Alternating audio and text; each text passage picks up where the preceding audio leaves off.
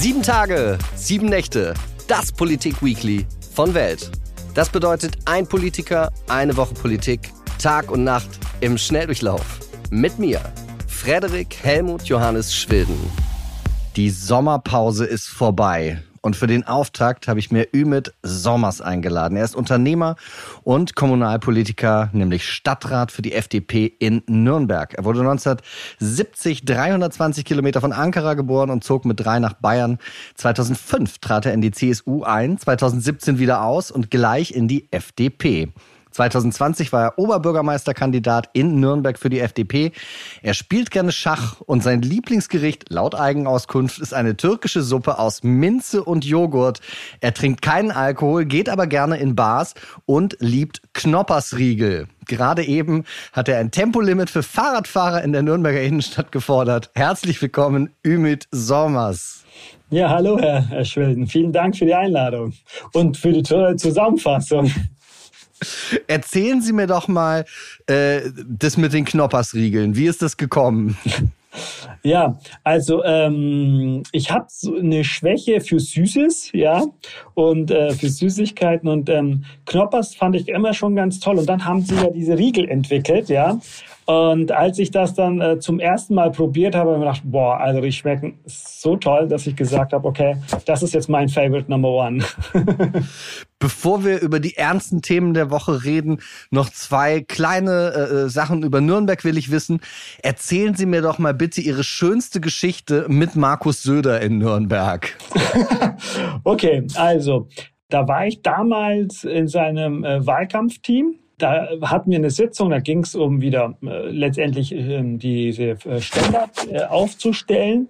Und da hat er uns dann äh, berichtet, diese Wahlkampfständer, dass er mit seinem äh, äh, äh Benz, also sein äh, letztendlich Limousine da rumgefahren ist und stehen geblieben hat, weil er der Meinung war, dass dieser dass das nicht gut ausgerichtet war. Und dann musste er aussteigen als Minister und das nochmal richtig ausrichten, damit auch sein Wahlkampfplakat gut sichtbar ist.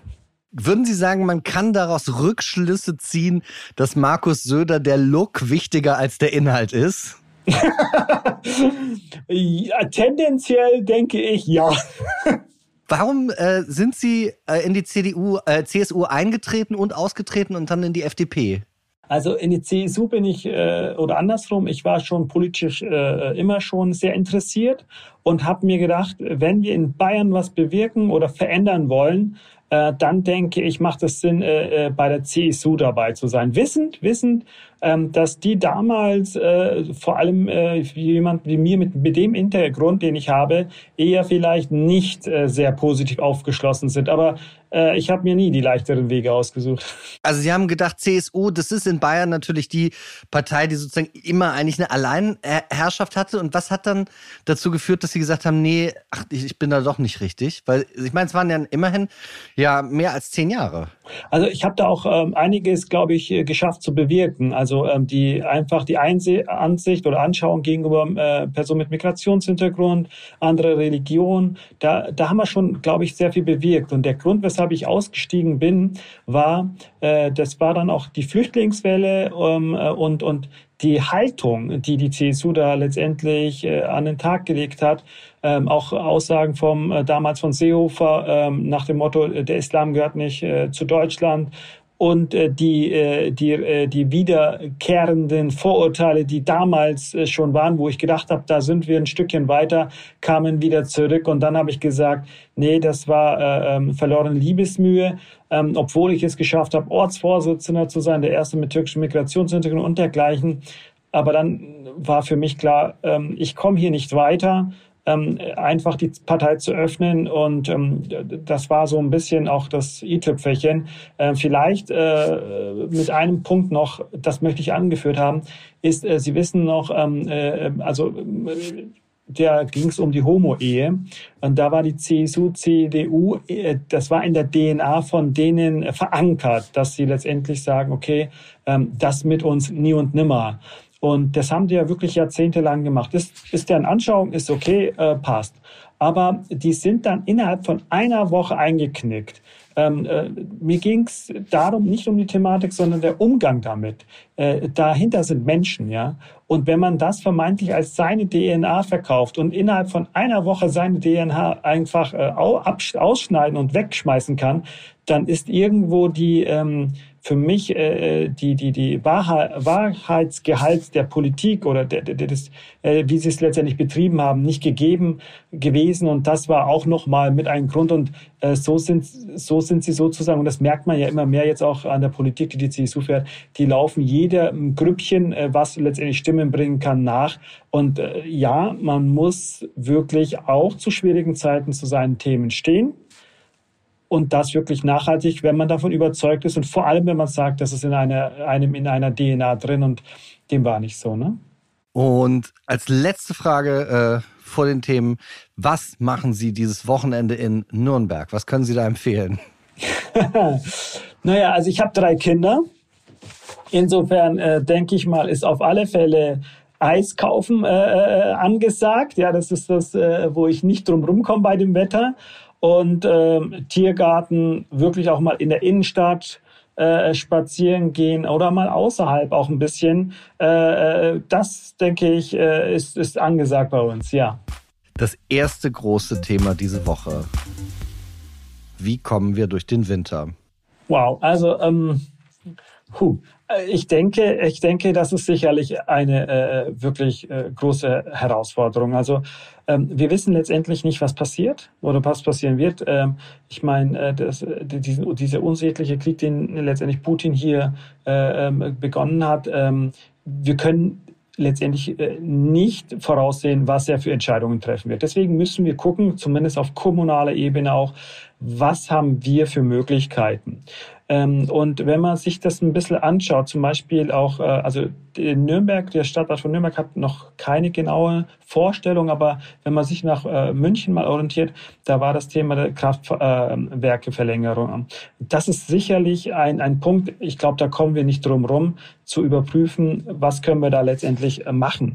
Ähm, natürlich spielt erneuerbare Energie eine ganz wichtige Rolle, aber bei den erneuerbaren Energien, also das, das sind ungefähr 25 Prozent äh, des äh, bayerischen Energieverbrauchs letztendlich, was über die Energie, erneuerbare Energie eingespielt wird. Und das ist leider zu wenig. Und deswegen müssen wir uns einfach gucken, was können wir reaktivieren. Das bedeutet im Umkehrschluss, dass wir vielleicht Sachen, äh, mit denen wir abgeschlossen haben, vielleicht doch nochmal anschauen müssen. Wir haben zum Beispiel in Nürnberg ähm, ein äh, Kraftwerk St. Reuth, das momentan mit fossilen äh, äh Energiestoffen äh, letztendlich betrieben wird, aber das war mal früher, wurde mit Kohle betrieben. Gut, ich wir haben ja gesagt, wir wollen weg von Kohle, aber unter den Umständen ist es sicherlich sinnig, auch das mal zu überprüfen. Was können wir da auf alle Fälle machen? Und ich meine, letztendlich, äh, wir haben Corona-bedingt jetzt wirklich äh, vieles durchgemacht, vor allem auch Weihnachten. In Nürnberg äh, fand ja auch der Christkindlmarkt letztendlich nicht statt. Und ähm, wenn wir jetzt keinen dunklen Christkindlmarkt haben wollen, ohne Lichter, dann müssen wir wirklich was machen. Und wenn man sich das mal anschaut, es gibt ja auch TÜV-Gutachten, Daten zum Beispiel von den eingesetzten Brennstäben, die können wirklich dann noch verwendet werden. Die technische Laufzeit ist da gegeben und da haben wir zum Beispiel fünf Terawattstunden, die wir da noch rausholen können. Auch das müssen wir uns überprüfen. Ich meine, vor allem jetzt in Franken ist es so, dass wir 4,75 Milliarden Kilowattstunden 2020 äh, letztendlich über Windanlagen gewonnen haben und damit sind wir eigentlich Spitzenreiter. Aber äh, nichtsdestotrotz sind das nur 12,5 äh, Prozent äh, des äh, produzierten Stroms in, in, in, in, in, in Freistaat. Also äh, es wird immer erkennlicher, erkennbarer, dass wir das Thema Energie, erneuerbare Energien schlichtweg vernachlässigt haben. Das muss man sich jetzt eingestehen. Wir werden es aber jetzt nicht bis Winter kompensieren können. Das geht nicht. Ich glaube, da gibt es einfach zwei Strategien, die wir uns hier aufsetzen müssen. Das erste ist wirklich eine Strategie für die Zukunft, dass wir hin zu erneuerbaren Energien kommen müssen und gehen müssen. Diesen Weg aber ernsthaft und wirklich mit viel Geld in die Hand nehmend beschreiten müssen. Da kommen wir nicht drum rum. Und auf der anderen Seite muss man sich im Klaren sein, ähm, wir haben zum Beispiel hier in äh, Nürnberg äh, und Umgebung äh, Siemens mit 8.500 Mitarbeitern, Scheffler mit 7.000, Deal mit 3.400 und viele Zulieferer und dergleichen. die müssen auch übers Winter her hinweg letztendlich arbeiten und das muss auch gewährleistet sein, dass sie die Energie haben. Und da dürfen wir gewisse Tabuthemen ähm, letztendlich äh, nicht, äh, angespro nicht, nicht angesprochen lassen. Das heißt, wir müssen da ran und äh, gucken, was alles Kohle, Atomkraftwerke, was wir da letztendlich wieder reaktivieren können. Und ähm, ich glaube, eine andere Möglichkeit haben wir nicht. Wie fanden Sie den Atomausstieg nach Fukushima? Wie haben Sie das damals gesehen? Fanden Sie das richtig, da sofort dann rauszugehen? Ich habe Ihnen ja vorhin das äh, Thema mit der CDU-CSU und der DNA-Thematik erklärt. Da wollte ich auch tatsächlich natürlich so, da wollte ich hin in die Richtung. Und das ist wieder so ein Beweis. Ich glaube, das war so eine Zeit, äh, wo auch die äh, Wähler der Grünen äh, sichtbarer wurden und erstarkt worden sind. Und da ging es, glaube ich, gar nicht um die Thematik ähm, Atomkraftwerke oder Fukushima oder dergleichen, sondern es ging eher um Wählerstimmen. Das sage ich jetzt mal wirklich ganz knallhart, weil ähm, so schnell sich von einer äh, Technologie zu verabschieden, in der wir führend waren, ist, ähm, das geht meiner Meinung nach einfach nicht. Vor allem, äh, man muss sich Folgendes vorstellen. Natürlich kann man das äh, denn letztendlich abschalten, aber da muss eine Alternative her. Also man hat nicht die Entscheidungen getroffen, äh, die letztendlich die, den Energieabfall, der durch die Abschaltung der Atomkraftwerke bewirkt wird, kompensieren kann durch erneuerbare Energien. Und das ist eigentlich eine ganz klare Rechnung. Energie letztendlich abschalten auf der anderen Seite, nicht ausreichend Energie von, äh, auf der, äh, durch erneuerbare Energie haben auf der anderen Seite, bedeutet schlichtweg ein Lack an Energien. Man hat dann gesagt, ja, wir haben ja einen guten Verbündeten, den äh, äh, Wladimir Putin und der wird uns schon helfen. Aber wie kurzfristig war das dann gedacht, bitteschön? Und ich denke, ich sage jetzt ganz ehrlich, ähm, das war einfach der leichteste Weg, womit man fast keine Entscheidung getroffen hat, die Bevölkerung auf seine Seite hat gewinnen können und im Endeffekt merkt man jetzt, dass das eigentlich eine Wahlkampfstrategie war, die uns sehr, sehr, sehr teuer, zu teuer zu stehen kommen wird. Das heißt, Sie selber fanden das damals auch nicht, nicht richtig, da sofort auszusteigen? Sie wissen selber, die CSU hat damals ja äh, konnte nicht schnell genug aussteigen oder die CDU. Und jetzt auf einmal äh, oder das Thema mit Windrädern äh, wollten sie dann letztendlich, also man steigt da aus, aber will keine Windräder, weil das ja zu hässlich ist. Und jetzt kann man nicht mehr hinterherkommen mit Windräderaufbau und will verlängern. Ich meine, äh, Scheuer hat ja äh, letztendlich äh, letztens einen Kommentar gemacht, wir brauchen drei plus drei plus drei. Man kann über den Herrn Scheuer denken, was man will. Aber die Thematik, dass man jetzt die äh, ähm, Atomkraftwerke verlängert äh, oder neue baut, ähm, also darüber müssen wir uns wirklich Gedanken machen, weil wir sind noch nicht, was die erneuerbaren Energien äh, angeht, so, auf, so festgesattelt, dass, dass wir das äh, auch in den nächsten Jahren hinkriegen werden. Zumal, und das muss man sich klar machen, wir sind jetzt äh, in Deutschland, es wird zwar heiß, aber wir haben dies, nicht die Sonneneinstrahlung oder den Wind, den man bräuchte, um wirklich über erneuerbare Energien das alles zu kompensieren. Und ähm, Eins ist auch klar, wenn irgendwas passiert, was die Atomkraftthematik angeht, äh, äh, Frankreich bau, rüstet auf und ein, die werden an den Grenzen wird der Schaden an Atomkraftwerkunfällen nicht aufhören. Das heißt, wir haben das schon vor der Tür und insofern macht es Sinn zu sagen, okay, wenn wir sowas machen, dann sollten wir es richtig machen. Das sollte technologisch wirklich auf dem besten Stand sein, so sicher wie möglich. Aber eins ist auch klar, äh, man kann auch überfahren werden, wenn wir über die Straße gehen. Was für, also Sie sind Unternehmer. Was, was machen Sie genau und wie gucken Sie aus Ihrer eigenen unternehmerischen Sicht auf die Fragen von steigenden Strompreisen, Energiekosten und so weiter? Also ich bin in zwei Bereichen aktiv, beides mal nachhaltig. Einmal in der Bildungslandschaft äh, als Bildungsträger und einmal im Bio- und Fairtrade-Bereich als Produzent von äh, und Großhändler von Bio- und Fairtrade-Produkten. Im Bildungsbereich ist es so, ähm, da haben wir Gott sei Dank, äh, klar brauchen wir Strom, aber das ist alles überschaubar. Äh, da werden wir eher die Thematik im Bereich der Schulungen haben. Was machen wir, wenn es Winter ist und wir die Räumlichkeiten nur bis 19 Grad aufwärmen dürfen? Ähm, das wird sicherlich ein Thema sein, wenn ich mir die letzten Jahre vorgestellt habe. Äh, wir haben, ähm, wir machen Umschulung zu Kinderpflegern und Erziehern. Das ist äh, ähm, sehr, äh, wir haben sehr viele Teilnehmerinnen, also sehr weiblich lastig und ähm, frauenlastig. Und ähm, da ist es so, in den Schulungsräumen, wenn sie im Winter da reingegangen sind, das war wie eine Sauna. Die haben allesamt sehr gut gefroren. Jetzt denke ich mir, oh Gott, jetzt wird im Winter 19 Grad. Also ich denke mal, da werden sie mit Jacken und dergleichen sitzen müssen ich, das kann man, glaube ich, noch kompensieren, fairerweise, muss man sagen. Also das, das heißt, den Bildungsbereich wird es ein Stückchen weit treffen, aber äh, nicht in der Form wie jetzt im Großhandel oder in der Lebensmittelproduktion. Da brauchen wir wirklich sehr viel Strom und Gas. Also äh, wir können natürlich gewisse Sachen umlegen, äh, aber, aber, aber ich meine, wir haben eine Inflation. Wir haben momentan eine Bevölkerung, die weg von Bio oder zu günstigerem Bio geht ähm, und dann können wir nicht die Preise noch erhöhen. Also das heißt, entweder haben sie eine gute Eigenkapitaldecke oder es wird wirklich sehr, sehr, sehr dünn für die äh, für einige Unternehmen, die energielastig sind. Also wir kaufen auch sehr viele, äh, also wir äh, versuchen Mehrwegsystem einzuführen, kommen aber nicht drumherum auch ähm, neue frische Gläser zu kaufen, die neu produziert werden. Und diese Glashütten, äh, wenn da, das haben Sie mir mal erzählt, wenn die aufgrund fehlender Energie äh, die Maschinen stilllegen, kann es dazu führen, dass sie sie danach letztendlich wegschmeißen, die äh, Maschinen, die sie für Millionen angeschafft haben, weil das ist notwendig, dass sie ständig arbeiten und produzieren müssen. Also äh, wir steuern da auf sehr unsichere Zeiten zu und äh, sind gerade dabei, durch Fehlentscheidungen teilweise, die in der Vergangenheit äh, getroffen worden sind, das ist das, was ich vorhin gemeint habe, wird uns das zu sehr teuer zu stehen kommen, weil wir da einige Unternehmen letztendlich den Bach runterschmeißen werden, wenn wir da keine Lösung finden.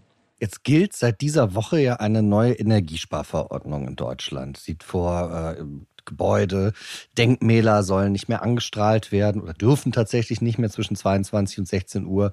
Kein Warmwasser in Waschbecken.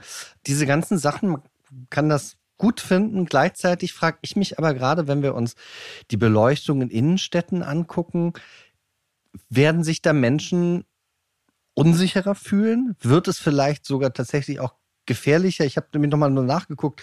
Die Vereinten Nationen haben dazu was geschrieben über Konzepte für Großstädte. Die Vereinten Nationen sagen eben, Straßenbeleuchtung und äh, Straßenbeleuchtung und auch kommerzielle Werbeflächen, die Licht auf Straßen bringen, bedeuten mehr Sicherheit in einem städtischen Umfeld. Also ähm, wenn das Thema nicht so schlimm wäre oder äh, so ernst, äh, könnte man äh, ein kleines Witz, äh, kleinen Witz machen. Vor, letztes Jahr hatten wir noch Ausgangssperren aufgrund Corona und jetzt haben wir die Ausgangssperren zumindest in der Stadt aufgrund anderer Thematik und zwar fehlende Energie. Sie haben recht. Ähm, ich äh, bin gleichzeitig Vorsitzender des Bürgervereins Nürnberg Süd und im, im, im Nürnberger Süden gibt es den Aufsetzplatz. Der ist nicht ganz heimlich im, äh, im, im Winter. Und äh, man geht da drüber, weil wirklich da noch äh, Laternen aufgehängt äh, stehen und, und, und einigermaßen Beleuchtung sind. Aber wir haben von Bürgern schon öfters mal die Thematik bekommen, dass die nicht äh, hell genug sind.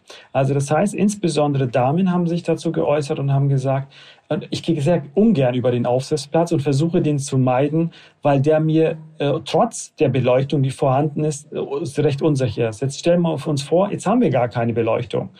Also ähm, ich denke, dass äh, automatisch die äh, Bürger und Bürgerinnen sich da einschränken werden und wahrscheinlich versuchen werden zu meiden, dass sie nachts oder abends dann letztendlich, wenn die Lichter ausgeschaltet sind, raus sind.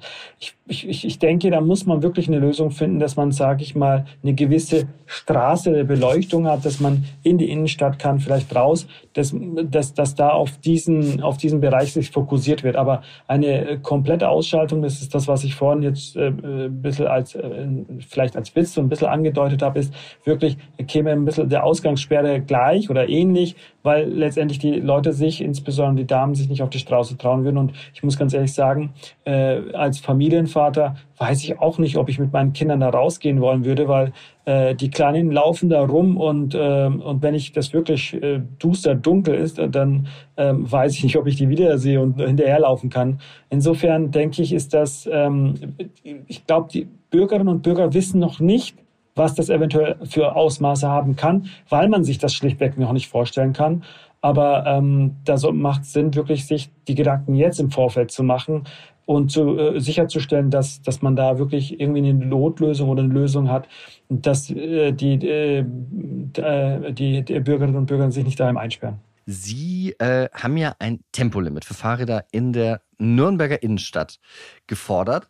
Ähm, hat das was mit Energiesparen zu tun? Weil wenn Leute weniger sich bewegen, auch weniger CO2 verbrauchen. Also wegen, ja, also danke für die Frage äh, beziehungsweise bezüglich meines Vorstoßes äh, mit dem äh, Tempolimit auf, auf, auf, auf, auf für Fahrradfahrer. Aber hier nochmal, äh, um das klarzustellen, meine Intention war äh, und ging nicht um Fahrradfahrer, sondern um die Kampfradler sozusagen. Die Statistiken zeigen, dass ähm, wir, dass das einfach die Anzahl der Fahrradfahrer zunimmt. Das ist auch okay so. Ich bin zwar bekennender Autofahrer, aber ich äh, sehe das äh, als sehr wichtig und richtig an, dass, dass auch der Umstieg auf die Fahrrad, äh, auf die Fahrräder äh, erfolgen und äh, gut erfolgen muss. Und genau da will ich auch ansetzen. Äh, die Anzahl äh, der Fahrräder, die eben zunimmt, hat äh, logischerweise auch die Konsequenz, dass ähm, Probleme äh, damit letztendlich auch auftauchen können. Und das zeigen auch und beweisen auch die ähm, Zahlen. Äh, wir haben in der Innenstadt vor allem, auch in, in Nürnberg, äh, wirklich eine Zunahme der Unfälle zwischen Fahrradfahrern und Fußgängern. Und mh, dies war der Anlass, weshalb ich gesagt habe, wir müssen uns jetzt schon Gedanken machen, wie wir dem Ganzen Herr werden wollen. Denn die Zunahme der Fahrradfahrer und vor allem dann auch natürlich der Kampfradler wird dazu führen, dass es eventuell weitere und vielleicht schwerwiegende Fehl äh, Unfälle diesbezüglich geben wird.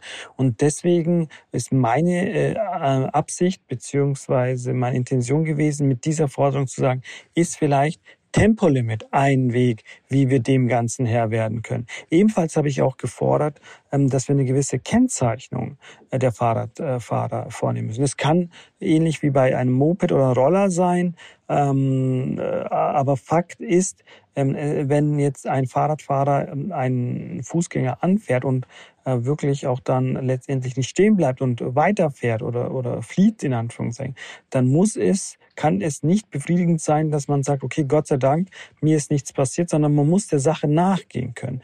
Ich sage immer spaßeshalber, früher hieß es, äh, die, die Mercedes haben eine eingebaute äh, Vorfahrt, äh, Heute darf es nicht heißen, die Fahrradfahrer haben eine eingebaute Vorfahrt. Und dem entgegenzuwirken, müssen wir uns jetzt schon Gedanken machen, wie wir dem Ganzen Herr werden wollen, und zwar die Zunahme der Fahrradfahrer und die dadurch äh, verursachten, äh, zwangsläufig verursachten Unfälle äh, zwischen Fahrradfahrern und Fußgängern, die zunehmen wird.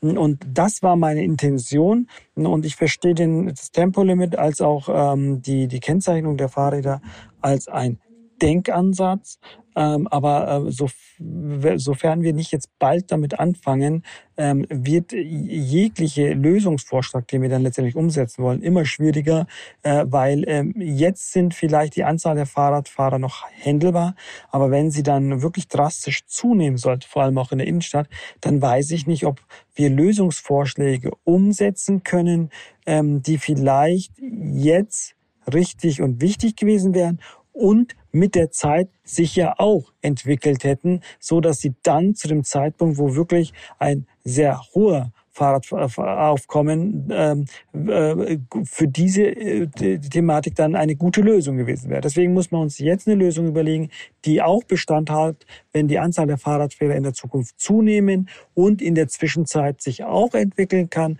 und vor allem auch von den Fahrradfahrern und Fußgängern akzeptiert wird. Das war meine Intention. Danke für die Möglichkeit, das nochmal darzustellen. Wir kommen zum nächsten Thema. Michael Gorbatschow ist diese Woche gestorben. Meine Frage an Sie, gibt es heute noch große Staatsmänner und Frauen?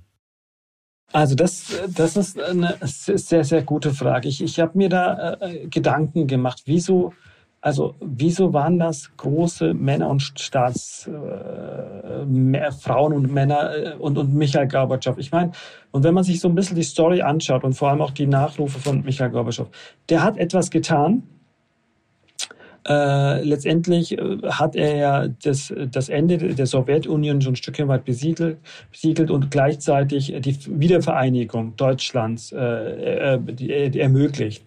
Ähm, ich glaube, dass aus unserer Sicht betrachtet das natürlich sehr gut und richtig war. Vor allem äh, letztendlich kam die Demokratie äh, wurde da immens gestärkt äh, und die Deutschland hatte die Möglichkeit dann auch NATO-Mitglied zu werden also aus unserer Sicht war es das sehr gut. Aber ich kann mir durchaus vorstellen, dass es auch viele gab, äh, die die Sowjetunion in der Form äh, behalten wollten. Und ich meine, wenn wir uns den momentan, diese momentane Situation anschauen, da ist momentan ein, ein, ein, ein, ein Präsident an der Macht in, in Russland, der vielleicht sich sogar äh, zurücksehnt an diese Zeit. Also das heißt, wenn man sich das nochmal so vorstellen darf, es gab sicherlich auch sehr viele Stimmen, die eigentlich die Sowjetunion aufrechterhalten lassen wollten. Und trotzdem hat er das gemacht. Und ich glaube, das ist genau das Thema Staatsmann oder beziehungsweise wirklich eine führende Person zu sein. Man muss wirklich hinter Entscheidungen stehen und die wirklich versuchen abzuwägen und in die, in die, in die Zukunft schauen, zu sagen, okay, das wird auch in 20, 30 Jahren sicherlich ein, ein, ein, eine Entscheidung gewesen sein, wo man, worüber man froh ist, dass, das, dass diese Entscheidung gefällt wird. Also 1990 war ja die äh, Vereinigung und wir haben jetzt 32 Jahre und jeder sagt, super toll, dass es passiert ist. Ich sage Ihnen äh, Folgendes, als Merkel entschieden hat, äh, Atomkraftwerke auszuschalten äh, äh, und jetzt wir uns das Thema nochmal angehen, merken wir, nein, es war falsch. Also äh, die, die Weitsicht, also nicht nur Entscheidungen auch äh, auch äh, gegen ähm, äh, äh, andere lautende Meinungen durchzuziehen, sondern auch wirklich die Weitzusicht zu haben, dass man sagt, die Entscheidung wird auch noch in 30 Jahren Gültigkeit haben. Und dahinter zu sein, ich glaube, das ist, das macht das aus. Und wenn man jetzt das Thema Olaf Scholz anschaut, also ähm, ich, ich sage jetzt mal so, das ist vielleicht, also Herr, Herr Scholz ist unser Bundeskanzler, das ist auch okay so. Es gibt ja auch äh, wirklich Auswertungen, wo man sagt, Herr Scholz ist Bundeskanzler geworden, weil äh, der Herr Laschet schwach war und nicht, weil Herr Scholz stark war. Ähm, man merkt, momentan fehlt uns jemand, der knallharte Entscheidungen trifft, der eine Führungsposition innehat. Natürlich muss man diskutieren, versuchen, um, den, äh, um eine beste Lösung äh, zu ringen. Und äh, insofern äh, ist das Thema Corona, dass die, letztendlich die, der Bundestag da mit einbezogen wird und dergleichen, alles, alles gut. Aber wir brauchen einen Leader, einen, äh, einen, einen der, der Führungskraft. Und ähm, äh, ich sage jetzt mal so, da ist er noch nicht reingewachsen. Ähm, man muss aber auch fairerweise sein, sagen, ähm, äh, ich glaube, das ist eine sehr, sehr, sehr ungünstige Ausgangssituation, zu der die Ampelregierung die Regierungsaufgabe äh, äh, äh übernommen hat. Aber, ähm, und das wieder auf Herrn Scholz bezogen, er war schon in der Regierung. Er hat gewisse Kompetenzen, gewisse Erfahrungen und das war so auch so ein bisschen, was ich äh, unter den Bürgern und Bürgerinnen gehört habe, die gesagt haben, Gott sei Dank haben wir da zumindest einen erfahrenen äh, regierungserfahrenen äh, äh, Politiker an der Macht oder ganz vorne. Und ähm, noch äh, ist da viel Luft nach oben. Ist Christian Lindner ein großer Staatsmann? Ich denke, also auch hier muss man ganz ehrlich sagen, äh, er ist der Teil oder wir sind der Teil der Ampelregierung und, ähm, und wir sind auch reingerutscht worden. Also ich meine, der Herr Lindner hat jetzt ähm, eine Mammutsaufgabe, vor der er steht. Äh, er versucht es, glaube ich, sehr gut zu meistern. Natürlich äh, fällt er über den einen oder anderen Stolperstein. Äh, ich denke, das Thema äh, Tankrabatt ist ähm, gut gemeint gewesen. Aber wenn ich mir jetzt die Ergebnisse der äh, Konzerne anschaue, was für ein Umsatz und Gewinnwachstum sie haben, hätte man vielleicht ähm, andere, zumindest den Weg anders wählen müssen. Das, das sind äh, Fehler oder Fehlentscheidungen gewesen, aus denen man lernen muss, sollte. Und diese Zeit muss man Herrn Lindner definitiv geben. Äh, aber ähm, er ist auf dem Weg. Fällt Ihnen eine große Staatsfrau ein, die Sie bewundert haben in Deutschland, wo Sie gesagt haben, das ist jemand, der, der steht für Führung, für, für viele Dinge, die Sie bewundern? also ich, äh, jetzt bin ich wieder in, in der, bei der CSU, Franz Josef Strauß, ja, ist wirklich eine Führungskraft gewesen. Ich meine, natürlich hat er seine Schwächen äh, gehabt, muss man ganz ehrlich sagen, aber er hat Sachen durchgepeitscht. Man kann jetzt zu den Themen äh, stehen, wie man will, aber ähm, äh, äh das hat er wirklich hingekriegt. Oder Helmut Schmidt auch, also letztendlich. Mhm. Und, und fällt, fällt Ihnen eine Frau ein, die Sie bewundert haben? ich sage jetzt mal in den Anfangsjahren vielleicht die Frau Merkel. Was war da, was war da gut? Also ich hatte das Gefühl, dass die Frau Merkel es schafft, äh, Gruppierungen zusammenzubringen. Wirklich auf die Leute einzugehen. Und, und das ist, glaube ich, in der Demokratie eine der schönsten Sachen überhaupt, dass man Gehör findet und die letztendlich um, äh, umgesetzt oder an, angewendet werden. Und vor allem auch äh, ihre außenpolitischen ähm, Errungenschaften. Sie hat wirklich auf der internationalen Ebene Deutschland sehr gut repräsentiert und wirklich im Interesse auch von Deutschland einige Sachen durchgeboxt. Und das fand ich in den Anfangsjahren sehr, sehr gut. Ähm, aber das hat leider dann äh, zum Schluss hin ähm, ähm, abgenommen. Und da stellt sich wirklich die Frage, sollte man ähm, äh, mehr als zwei Perioden an der Regierung sein. Ich kann mir sehr gut vorstellen, dass nach einer gewissen Zeit man auch nicht so innovativ mehr ist oder neue Ideen reinbringt oder einfach ähm, sein, seinen Job erledigt. Vielleicht gar nicht mal so schlecht, aber ich glaube, äh, auf der Ebene darf man nicht nur gut sein, sondern man muss vorankommen wollen, weitermachen wollen und wirklich da so für die Sache brennen und insofern machen sie das in Amerika, glaube ich, ganz gut, dass man wirklich maximal zwei Perioden an der Macht sein darf. Welcher Politiker hat, hat Sie beeinflusst in der Art, wie Sie an Politik herangehen? Naja, ich denke, Markus Söder auch. Jetzt ist, kann man sich darüber streiten, inwiefern. Also man kann positive und negative Verhaltensweisen gewisser Politiker, äh, von denen kann man lernen, muss das für sich auch umsetzen. Und äh, auch wenn ich jetzt FDP bin, ähm, aber ähm, Habeck, muss ich auch ganz ehrlich sagen, hat am Anfang mich insofern äh, beeindruckt, weil er wirklich von einem grünen Politiker zu einem Realpolitiker wurde. Und ähm, äh, was ich ganz toll finde, und das glaube ich braucht, brauchen die Bürger und Bürgerinnen, das hat Habeck am Anfang sehr gut gemacht die Sachen auf den Punkt gebracht.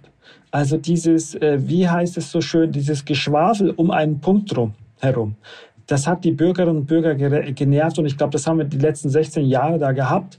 Und Habeck hat da wirklich einen frischen Wind gebracht und ähm, es muss gar nicht hochgestochen sein. Es muss aber klar verständlich vermittelt sein. Das kann er ganz gut oder konnte er ganz gut. Aber wir merken jetzt, ähm, es ist nicht nur die Darstellung also klare und einfache Darstellung der Probleme entscheiden, sondern auch die Art und Weise, wie man diese Probleme angeht. Und da muss auch Habeck äh, viel dazu noch lernen. Ähm, das merkt man an der Thematik Gasumlage, ähm, wo er wirklich äh, in jede Pfütze getreten ist. Finden Sie, auch aus Ihrer eigenen Erfahrung, ist Zuhören oder ist Reden wichtiger, um erfolgreicher Politiker zu sein? Zuhören ist wesentlich entscheidend, um ein erfolgreicher Politiker zu hören, sein und reden nicht stundenlang, sondern auf den Punkt gebracht. Also insofern äh, denke ich, ähm, kann man, was weiß ich, 60 zu 40, 70 zu 30.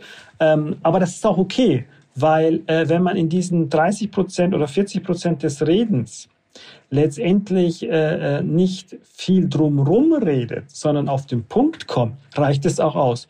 Und äh, wie haben äh, manche Journalisten das geschrieben, äh, äh, dass sie immer die, die den wichtigsten Punkt letztendlich einer Rede verpassen, weil sie die erste Stunde einfach so ermüdet werden von äh, Allgemeinsätzen und Floskeln, dass sie das, den Kern nicht so mitbekommen. Und insofern, glaube ich, muss man auf den Punkt kommen, aber da, glaube ich, muss die Gesellschaft sich hinentwickeln. Äh, weil ich finde es auch auf der anderen Seite schade und das, das ist mitunter ein Grund vielleicht, weshalb die äh, Politiker sehr ausschweifend und äh, äh ich sage jetzt mal mit Fallunterscheidungen reden müssen, äh, um eventuelle Verständnis und Deutungsthematiken schon aus dem Weg zu räumen. Und insofern, äh, glaube ich, braucht es da äh, ein, ein Verständnis dafür, dass man auf den Punkt bekommt und das so meint, wie man sagt und nicht irgendwie dann sich mit eventuellen äh, Interpretationen äh, dessen, was man gesagt hat, weil man eventuell falschen Kommasetzungen benutzt hat oder dergleichen, sich da auseinandersetzen muss. Und dann, glaube ich, werden sich auch die Politiker da trauen, immer klarer klar, oder Klartext zu sprechen. Ich möchte mit Ihnen über das letzte Thema der Sendung sprechen. Emmanuel Macron, französischer Regierungschef, hat gerade diese Woche die Corona-Pandemie für beendet erklärt. England hat das schon lange gemacht. In ganz, ganz vielen Ländern um uns herum gibt es gar keine oder ganz wenige Maßnahmen. Wir in Deutschland reden über neue Maßnahmen. Haben wir in Deutschland ein anderes Virus? Das Thema ist äh, sehr vielschichtig. Ich verstehe die Entscheidung aus der Perspektive, dass die Bürger und Bürgerinnen in Frankreich ermüdet sind. Also ich, äh, das sind sie in Deutschland auch. Also das Thema Corona, ähm, also jeder wünscht sich es weg. Definitiv. Und um ehrlich zu sein, aktuell, ähm, vor allem in den letzten Wochen und Monaten, sah es ja auch sehr, sehr, sehr gut aus. Insofern zu sagen, okay, das ist vorbei, äh, ja, macht Sinn, aber man muss sich einfach den Fakten stellen. Und die Fakten sind, dass wir eine Zunahme der Inzidenzzahlen haben ähm, und äh, es durchaus sein kann oder wahrscheinlich ist sogar, dass wir im Herbst eventuell ähm, vielleicht wirklich ernstzunehmende Corona-Situation haben. Und insofern würde ich äh, das nicht abtun und da finde ich auch, ist richtig, dass man sich jetzt schon, weil das war in den letzten zwei Jahren nicht der Fall, dass man im, im August oder, oder im Juli, Juli, August schon sich Gedanken gemacht hat, was passiert mit dem Herbst. Ähm, Gedanken macht. Die Frage, und das ist das Thema, was, womit wir als FDP auch ein bisschen zu kämpfen haben, wir haben gesagt, okay, wir wollen mehr oder weniger alle Maßnahmen äh, beendet wissen und haben jetzt äh, ein Stückchen weit äh, da in dem einen oder anderen Pro nicht ganz zurückgerudert, aber äh, der Realitätskom äh, Realitätskonform letztendlich äh, auferlegt, dass man sagt, na ja, mit den Masken. Ich meine, in China haben sie die Masken sowieso schon die ganze Zeit gehabt, auch vor Corona. Das äh, es heißt auch, dass äh, die Masken, äh, das Maskentragen dazu geführt hat, äh, dass zum Beispiel Grippe, jetzt ganz normale Grippe, das, da gab es ja auch wirklich äh, Zahlen und, äh, und, und äh, letztendlich Untersuchungen, dass die Anzahl äh, der erkrankten äh, Personen in, äh, zurückgegangen ist aufgrund der Maske. Insofern ist vielleicht das Thema Maske äh, tragen letztendlich nicht ganz verkehrt. Und äh, das ist ja in, in, in Bereichen, ähm, wo man viel Menschenansammlung hat. Und ich äh, zum Beispiel habe Folgendes in den letzten Wochen, Monaten wahrgenommen. Ich glaube, wenn die Maskenpflicht komplett weg wäre, würden wir noch eine äh, beträchtliche Anzahl an äh, Personen haben, die dennoch die Maske in äh, Bereichen tragen, die, äh, wo letztendlich hohe, große äh, Menschenansammlungen sind. Ähm, in Bayern zum Beispiel merken wir das, dass die Volksfeste angefangen haben, und äh, gut, äh, die, die sind letztendlich so ein Spreader. Also und das merkt man wieder. Also die Anzahl nach diesen Festen, äh, die Corona-Inzidenzanzahl steigt und dem müssen wir entgegenwirken. Ich denke, dass die Bürger und Bürgerinnen, wenn dann die Inzidenzen wirklich drastisch steigen, das hoffen wir nicht. Und ich hoffe nicht, dass das dann zu gewissen Maßnahmen führt, weil Sie haben es ja mitbekommen, wir haben ja wirklich nur in, in, in Bussen und Bahnen oder im Fernverkehr, im Fernverkehr in der Bahn sollen Masken getragen werden und äh, im Pflegeheim oder äh, Krankenhäusern. Mehr ist da ja nicht vorgenommen worden, aber wenn trotz dessen die Anzahl wirklich steigt und wirklich ähm, es drastische Situ äh, äh Probleme gibt, dann sind die Länder ja berechtigt, auch äh, weitergehende Maßnahmen zu treffen. Und ich hoffe, das passiert nicht. Insofern ist vielleicht Vorkehrung besser als wie äh, im Nachgang da äh, versuchen, da Lösungen zu finden. Ähm, ich denke, das, das ist nicht verkehrt. Haben wir nicht aber schon eine andere Ausgangssituation? Also ich erinnere mich, als Frau Merkel gesagt hat, wenn jeder ein Impfangebot hat, sind die Maßnahmen vorbei.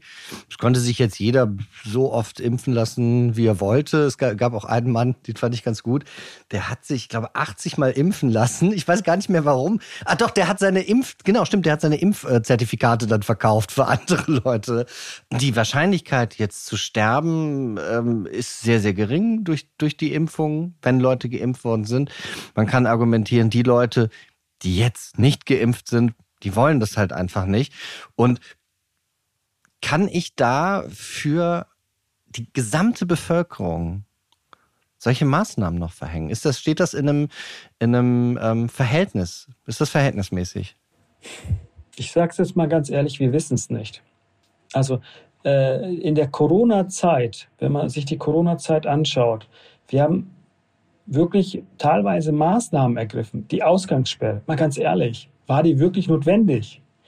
Äh, oder oder ähm, Schulschließungen, äh, standen sie im Verhältnis zu dem, was sie letztendlich auch an Schaden ausgerichtet haben? Äh, das muss man ehrlicherweise sagen, wir haben sehr viel lernen müssen und hoffentlich gelernt. Und ich deswegen Ihre Aussage, äh, also ist es im Verhältnis, wir wissen es nicht, wir wissen es leider im Nachgang. Jetzt, jetzt gibt es im Endeffekt zwei Strategien, die man fahren kann. Man versucht, eine, eine also wirklich zumutbare Maßnahmen zu treffen, damit man im Nachgang eventuell äh, nicht äh, total schockiert wird. Oder man sagt, man äh, geht von den Maßnahmen wie Frankreich komplett weg und hofft, dass es gut ausgeht. Aber wenn es nicht gut ausgeht, dann wird wieder geschrien, wieso habt ihr keine Maßnahmen getroffen? Das ist wirklich ein, ein, ein, ein letztendlich ähm, äh, eine Gratwanderung. Äh, und wir haben uns eher für, für, für den bisschen eher für die Vorsicht entschieden, sage ich jetzt mal. Es kann durchaus sein, also ich zum Beispiel äh, bin persönlich der Meinung, wir werden einfach mit Corona leben. Auch wie, wie Grippe. Das wird so sein. Ähm, und, und die Frage, die sich jetzt stellt, ihr, je äh, mehr wir mit Corona letztendlich zu tun haben, wird es vielleicht auch das Thema äh, äh, Isolation. Ist das dann noch notwendig? Weil ganz ehrlich, wenn Sie jetzt äh, eine Grippe haben, ähm, dann können Sie ja letztendlich auch Leute anstecken. Und vielleicht äh, wird sich das Thema Corona so weit abflachen, ähm, weil die, wir wissen ja, die Ansteckungswahrscheinlichkeit bei Corona ist relativ hoch, aber wir wissen nicht, welche, äh, welche Varianten es noch geben wird und dergleichen. Also ich denke, wir werden einen Weg finden, womit wir mit Corona leben. Es wird kein, also deswegen äh, zu Frankreich nochmal, Corona wird nie zu Ende sein. Wir werden es halt haben. Es kann sein, dass es vielleicht mal intensiver, mal weniger intensiv ist, aber wir werden damit äh, lernen zu leben. Weil Sie gesagt haben, wir wissen es nicht, bei wie es kommen wird und so weiter. Das ist auch wirklich, man, das war auch bei der Evaluierung, die jetzt, also kurz bevor die Sendung hier auch in die Sommerpause gekommen ist, war, am Ende sagt man, ah, es gibt zu wenig Daten, man weiß wenig. Wir haben einen Gesundheitsminister, der diese Woche hat er wieder eine Studie zitiert. Für alle, die noch immer im Unklaren sind, ob Masken gegen Covid schützen, hat Karl Lauterbach getwittert. Hier eine neue amerikanische Megastudie, die über 1700 Studien auswertet. Ähm, Problem war, das haben dann ganz viele Leute gemacht, Direktor des Max-Planck-Institut, äh, das Berliner Psychologe, andere Direktoren von anderen Instituten, die haben diese Statistik dann zur Unstatistik des Monats gekürt, gerade weil sie sagen, nee, diese Studie, äh, das stimmt nicht. Und wir haben also einen Gesundheitsminister, der inzwischen, also am Anfang äh, fand ich, war das auch, hatte das teilweise Hand und Fuß. Und jetzt zitiert er teilweise irgendwelche Statistiken zusammen, die aber nicht stimmen. Und wir haben immer noch keine ausreichenden Daten. Also, und ich finde, nach zweieinhalb Jahren müssen wir uns doch fragen, wenn wir als Staat, warum auch immer, nicht in der Lage oder sind oder den Willen haben, Daten zu erheben, aus denen wir Handlungsanweisungen ableiten, die unser Leben so stark beeinflussen. Ist das dann noch richtig? Kann man nicht argumentieren, zweieinhalb Jahre sind doch genügend Zeit, um zu sagen, wie gucke ich auf die Dinge? Und welche Daten erhebe ich? Wie sehen Sie das? Der Herr Lauterbach war am Anfang ähm, deswegen so gut, vor der Wahl auch, äh, weil er äh, das Thema Corona sehr einfach hat erklären können, was ich schon vorhin äh, äh, geschildert habe, was ein, ein Merkmal eines guten Politikers sein soll. Das war, glaube ich, wirklich sein Plus und er hat wissenschaftlich das dargestellt. Mm, und äh, in den letzten Wochen und Monaten ist es, habe ich manchmal das Gefühl, okay, was ist denn mit dem, mit dem Herrn Lauterbach los? Letztendlich läuft er einer Sache nach, also man könnte das, das Gefühl haben, äh, das Thema Corona ist so wichtig, es muss noch in der Tagesordnung sein. Ich formuliere das jetzt mal äh, ganz vorsichtig. Aber ähm, letztendlich die Studie, ich glaube, es ist die Sicht auf die Studie und auf die Daten. Und das ist das Thema. Herr Lauterbach hat meiner Meinung nach, und das äh, bestätigt letztendlich auch die Kritik, einfach die, die Studie genommen und aus einer Perspektive das betrachtet, äh, die eher sehr, sehr, sehr pessimistisch ist. Und ich glaube, und das, das Thema ist, äh, wir, wir müssen die, die uns zur Verfügung liegenden äh, Informationen und Studien und Auswertungen wirklich so ein bisschen aus, der Real, aus dem Realleben heraus bewerten und entsprechend äh, ähm, entsprechend dann letztendlich Maßnahmen ergreifen, vielleicht eben gar keine Maßnahmen ergreifen. Ich denke, ich gebe Ihnen mal ein Beispiel. Ähm, gehen Sie zu einem Arzt äh, und zeigen Sie ihm, keine Ahnung, irgendwie einen Fleck auf, auf, auf, auf, auf Ihrem Arm, das sich jetzt neu gebildet hat. Äh, leicht bräunlich. Und ich sage Ihnen eins, äh, vielleicht ist da gar nichts. Vielleicht haben Sie sich auch nur beim Reparieren irgendwie Schmutz, schmutzig gemacht und, und, und, und das war der Grund, ja. Aber dieser Arzt wird sie ganz sicher zu zwei, drei weiteren Ärzten schicken und alle Möglichkeiten zitieren, die es da eventuell geben kann, auch wenn die Wahrscheinlichkeit des Eintreffens unter 0,000 liegt.